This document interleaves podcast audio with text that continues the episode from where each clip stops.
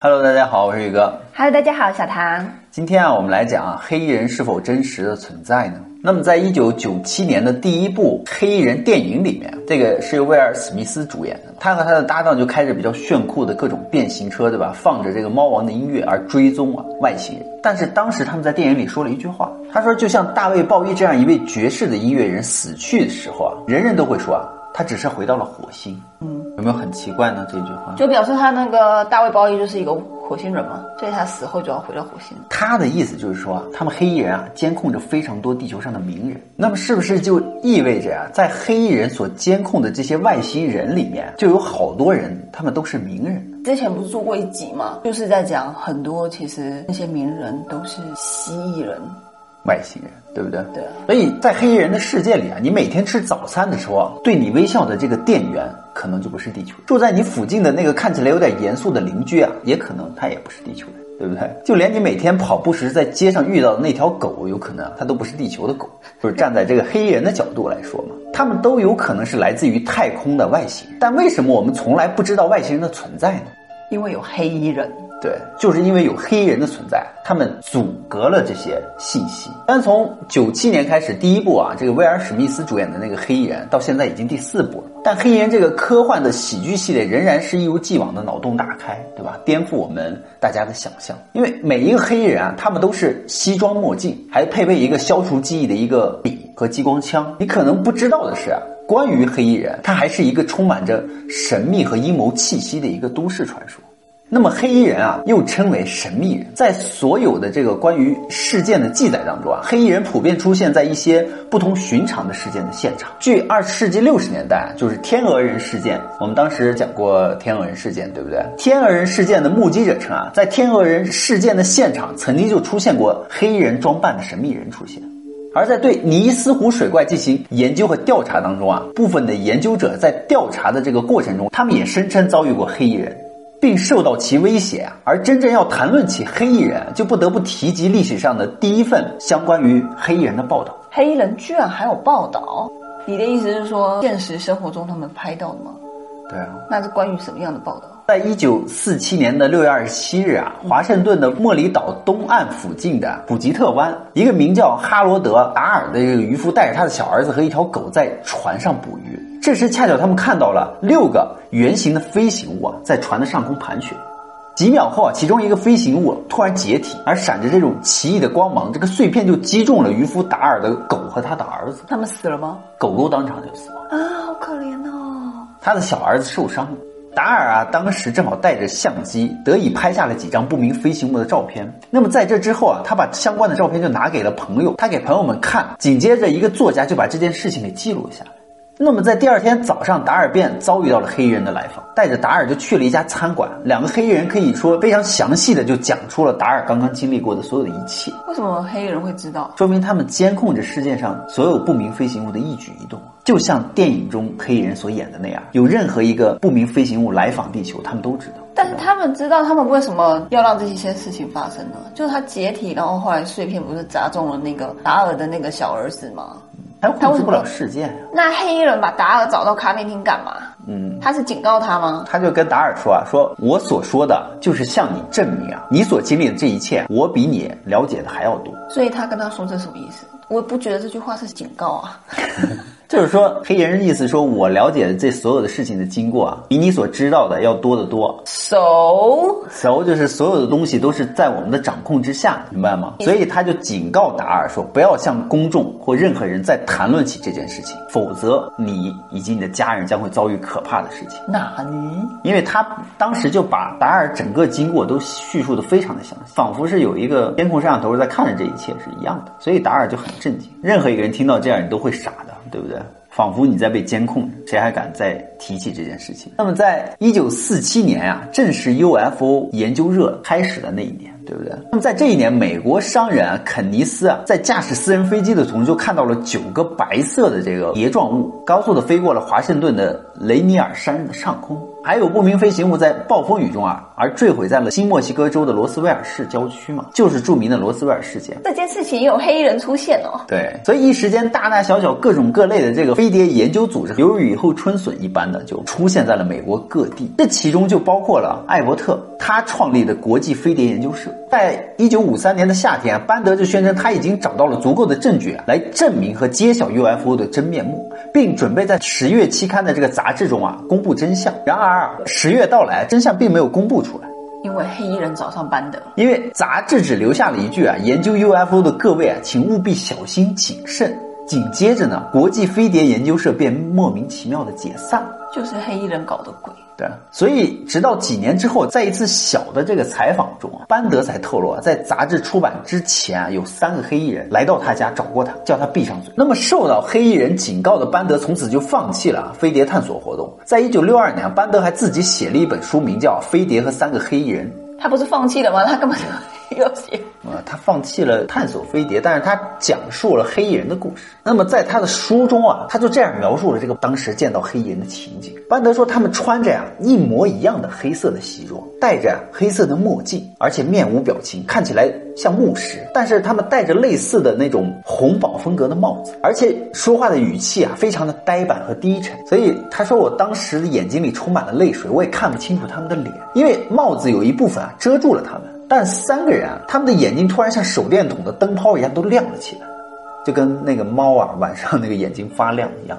当我眼睛上方的这个疼痛变得几乎难忍的时候啊，他们的眼睛似乎啊烧进了我的灵魂。这就是啊班德所见到黑衣人的描述。所以黑衣人的故事由此不胫而走。从此之后啊，民间自称遭遇过黑衣人的相关报道也就越来越多。这些故事啊，大体上也都差不多，就是这些人都无一例外的都是偶尔见到了飞碟，之后就遭遇到了黑衣人。每一个人都是这样的，类似这样的遭遇，而且都警告他们不准乱讲话，所见的一切都是幻觉。所以其中还有一位目击者呢，他曾经画下了他所见到的黑衣人长什么样子，也有人拍下了黑衣人的照片。黑衣人啊，英文名字叫 Man in Black，也由此成了一个 UFO 圈流传甚广的一个都市传说。但你你有没有觉得最近这几年好像就没有怎么听说过黑人呢？那只是在早期啊，一九六几年。是不是因为现在资讯越来越发达？就算你说有，但是还是有大部分的人不相信。所以有没有可能就是到了现在啊，快到了外星人需要公开的时候了呢？所以他不需要去再出面了。我刚刚也有想到是，也有可能是这个原因。这是马后炮。那么也有人说啊，就是黑衣人啊，他们是美国政府类似于 FBI 特工一类一样的存在，是专门为了隐匿啊 UFO 真相的一个组织。也有人说，他们有着超自然的特征，他们有发光的眼睛、奇怪的皮肤，他们根本就是来自于外太空的外星人。反正，在不同的各种描述中啊，总少不了统一的黑色的西装、黑帽子、戴着黑色的太阳镜啊，开着黑色的汽车，两到三个人组成一组一起行动，都是这个样子。这些也就组成了漫画《黑衣人》的原型以及灵感的来源。所以在直到一九九七年，根据漫画而改编的电影《黑衣人》就上映了，才把黑衣人这一都市传说啊，真正的介绍到了大众的这个流行文化当中来。那么，黑衣人和黑人的组织真的存在吗？起码呀，很多美国人是认真相信的。黑人一共分为两类啊，第一类黑衣人算是普通黑人，第二类黑衣人是更加神秘的种类。通过对于很多受访者的描述，那么这些黑人的皮肤啊都非常的白，有些异常，类似于小灰人的那种灰白色，没有眉毛，秃头，这不就是小灰人吗？通常呀，他们用黑色的礼帽来遮住他们的行为举止，这样显得他们更加怪异。说话的声音非常的低沉，而且啊，说话的英语啊，感觉非常的古老的英语，用的不是我们现代的英语，是非常久远以前的古代的英语。那么第二类这个黑衣人啊，被认为是伪装的外星人，他们呢，或许是外星和地球人的混血，也有可能。有一些被访者就声称，这类黑衣人可以跟他们进行心电感应交流。但不管是哪一类黑衣人，他们的主要目的都是恐吓目击者，而不是杀害目击者。美国政府还曾经啊，有意或无意的暗示过他的存在。怎么样暗示？最著名的一次就当属一九六七年，美国空军蓝皮书计划发言人乔治·弗里曼在记者招待会上，他就说了一番话。他说，有一些神秘人士啊，穿着美国空军的制服，或者拥有让其他人印象深刻的政府干员的一个特征，叫 UFO 目击者闭嘴。哇，他们讲那么明白？对，他在记者招待会上就说了这么一句话出来。这些神秘人士与空军无关，他说。所以空军查过一些个案，仍然没有查出什么。这些人冒充着空军军官与政府干员，已经违反了联邦法律。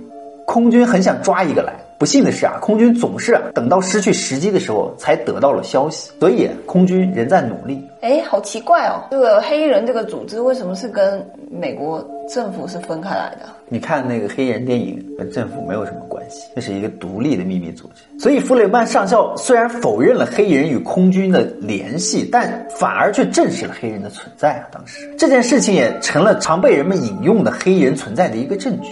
而且根据当时啊任 FBI 局长的约翰·埃德加·胡佛啊，也曾就黑衣人事件下令调查。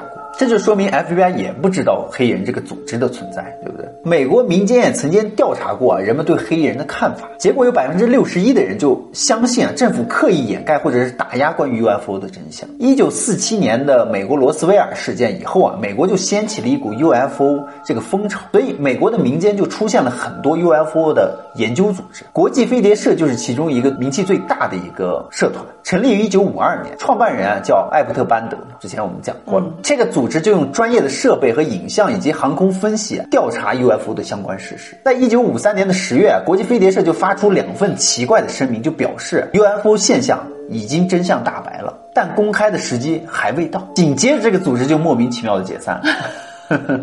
你就知道为什么了啊！所以很久以后啊，班德才表示当时有三个黑人来找他们，但是他们告诉他说啊，外星人在地球办事，人类啊最好别碍事。由于班德受到了危及生命的恐吓，所以他就只好解散了。那么班德曾经在数个场合接受过访谈嘛，每一次访谈都说到有三个黑人来找他，并告诉他让他闭嘴，随后交给他一个小型的金属碟。并告诉他，只要在启动收音机前啊，收音机打开会有信号可以收，在那个前面紧握住这个金属碟，然后啊说 click 就可以联系到他们。这个班德后来真的这样做了一次，他发现周围就像投影一样，全息影像投影一样，就出现了一个空旷的房间，头上还有一个透明的屋顶，紧接着上面就出现了黑衣人的影像。这些黑衣人开始展示他们的母星，他们之间的交流都用心电感应在交流。他说到这些黑人说他们的母亲啊，比地球的历史要久远很多，而地球是个被诅咒的地方。他们的母亲上没有地球这种国家分裂的这种事情，一个地球星球上分成无数个国家嘛。外星人来到地球的目的是要在地球的海洋中提取一种珍贵的物质，而外星人已经在世界的很多政府部门中啊都秘密工作了，其中就包括五角大楼。然后黑衣人给他展示了很多核武的照片，说啊外星人啊有能力随时引爆地球上所有的核武。不过，他们只有在必要的时候才会这么做。而外星人的性别有三种，又分为男性、女性为主。那么第三性啊，称为崇高者。这种性别在于外形中啊，处于领导的地位。第二次访谈的时候，班德说他的周围就变成了一个冰窖。黑人告诉他这是他们的南极基地。接着，班德就见到他所谓的他们其中的那个崇高者第三性别。哦，这就是为什么很多国家都没有办法到达南极的地方。这个外星人以实体的形式啊展现在他的面前。他说身高大约一百八十公分，但是被一团蓝白色的雾气所围绕着，很难看清楚他真实的模样。所以它叫星光体嘛，它没有真实的样子啊。嗯。也有发光性的存在，也有可能是高纬度的一个存在。那么在二零一七年，有一个人爆料了，叫做罗伯特·卡尔森的人，这是一个在互联网上搜不到的人。那么这位爆料人声称啊，他拥有罗伯特·卡尔森的手稿，里面就记录了罗伯特·卡尔森啊当时作为黑衣人的这几十年职业生涯中的一些秘密。而他公布的原因，就是因为这个罗伯特自从二零一七年失踪之后啊，至今下落不明。而这位罗伯特就是一位难以琢磨的最高机密的情报人员，也就是我们所谓的由地球人担任的第一类黑衣人，工作就是指派、恐吓和镇压对国家安全有威胁的这些平民。那么作为黑衣人啊，这个罗伯特被抹杀掉了一切个人资料，所以网络上查不到这个人，没有子女，也不能和任何家人联系，没有任何的亲人，所以这个罗伯特在二零一三年被诊断出脑癌啊，而这位爆料人就是罗伯特的战友和朋友。在医院看望罗伯特的时候啊，罗伯特就为他讲述了他是如何从七十年代起为一个超级机密的一个机构在工作，而他决定写一本回忆录啊，就是罗伯特手稿里面记录下了所有他知道的秘密，因为在他生命的最后的阶段，他就感受到了一种他认为自己有责任和义务要揭露的这一件事情，而他把这份手稿就交给了他的朋友。告诉他，如果哪天啊他消失了，就把这份手稿公之于众。那么下面宇哥就为大家来讲一下这份手稿的内容。手稿里写了，从一九七零年的五月到一九七七年的十月，我作为一名绝密特工啊，为美国政府服务。我被称为黑衣人。我知道黑衣人预算项目的存在，甚至连总统啊也被拒绝进入他们的内部工作。所以有时候总统也是不知道的。每年数十亿美元的这个资金啊，被投入到不被监控的行动。那么这些行动的主要目的是推动军事技术的发展，其中大部分的技术都是由我们的军方啊从坠毁或者是被我们击落的回收的外星的飞船上反向设计而来的。嗯，我是这个新职位的最佳的人选，给我提供一个新的身份，我被注射了各种各样改善思维的药物，我成了一个黑衣人。这并不是啊，所有黑衣人都是人类。大约三分之一啊是外星人与人类的混血，嗯，他们的特点是啊没有白色的这个瞳孔，哦，就跟外那个小灰人一样，对，全黑的，给人一种啊空眼窝的一个深印象。那么在一九五四年啊，艾森豪威尔与外来的这个灰人种签署了格林纳达条约，作为共享外星技术的交换呢，灰人种族啊每年被允许抽取一些人类啊进行医学检查。就是医学研究嘛。不久之后，人类的技术啊，在电路芯片、光纤、激光器方面都取得了巨大的成就。该条约现在仍然奏效。嗯，尽管世界各国反对啊，绑架人口数目仍然在增加。除了上述内容啊，手稿里面还有更加惊人的关于人类未来命运的内容。罗伯特说啊，一九九七年美国凤凰城事件，就是那个巨大的微型的那个发光体飞船，嗯，飞越整个凤凰城，所有人都看过。但有人说是假的。他这里就说了呀，之所以出现城市中心被数千人目击之后啊，那是因为军方利用外星人给他们的刚给他们一个科技，他们实验这个科技全息影像，所以叫做蓝光速计划。美国自一九五零年以来对这个全息影像技术进行研究以来，这种技术已经发展到令人难以置信的地步了。而这种技术啊，只在战时作为迷惑敌方的最先进的一种武器。就是打仗之前，我先全息投出，比如说一千架飞机过来了，先让他们做准备嘛，浪费你的弹药。然后后面里面真真假假掺着真的假的飞机，你根本就不知道。为了就是让敌方的弹药对吧，以及战机啊分不清真假，自身啊等等。而一九九七年的这个凤凰城之光，就是第一次大规模的对这种全息影像技术进行测试的第一次事件。它成功的超出了人们的预期啊！由于太过真实，没有人认出它是全息影像。而这个罗伯特的手稿应该就是这一类黑衣人的第一次大规模的爆料里面爆出的嘛？内容不管是真是假，都是非常震撼的。而且黑衣人的活动范围不只是在英国、澳洲、加拿大，都有他们各种活动的身影。中国要有，早来找咱俩。所以，如果你在近距离啊目击到了 UFO，那你就完了。近距离，注意啊，是近距离目击到了 UFO 的话，并留下了证据，比如说照片、影摄影，而你正好在上述这些区域内，英国、美国、澳洲、加拿大，那恭喜你，黑衣人就会来找你了。那么很有可能，对啊，黑衣人直接就来你的家里进行恐吓和压制你了。按照情节的严重啊，会有一类，再严重就二类，黑衣人就会到你家里。他说：“下次啊，如果你真的看到了 UFO，半夜有人敲你的家门的时候，记住要报警。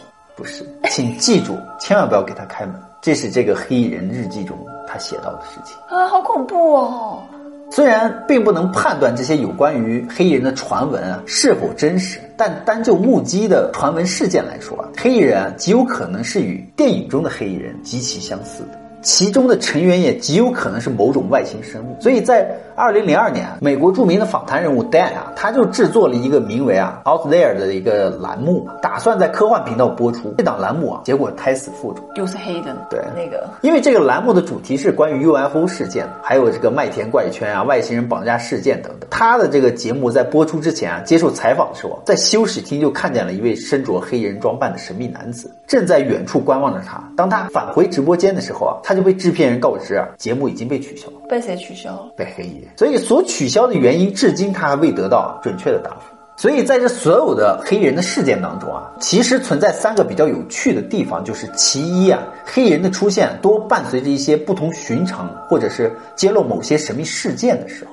其二就是从目击事件中啊，可以发现黑衣人的背后啊存在着庞大的关系网。第三就是在所有的事件中，黑衣人都不掩盖自己的存在。嗯，而对于这三点，就让我们想起了类似于美国的五十一区嘛，对吧？美国就对五十一区的这个隐瞒啊，美国不遮掩有关于外星人的话题，但对于五十一区本身啊，却尽可能的遮掩或迷惑，就说没有，没有，没有五十一区。对，人们常常只相信自己愿意相信的东西。嗯。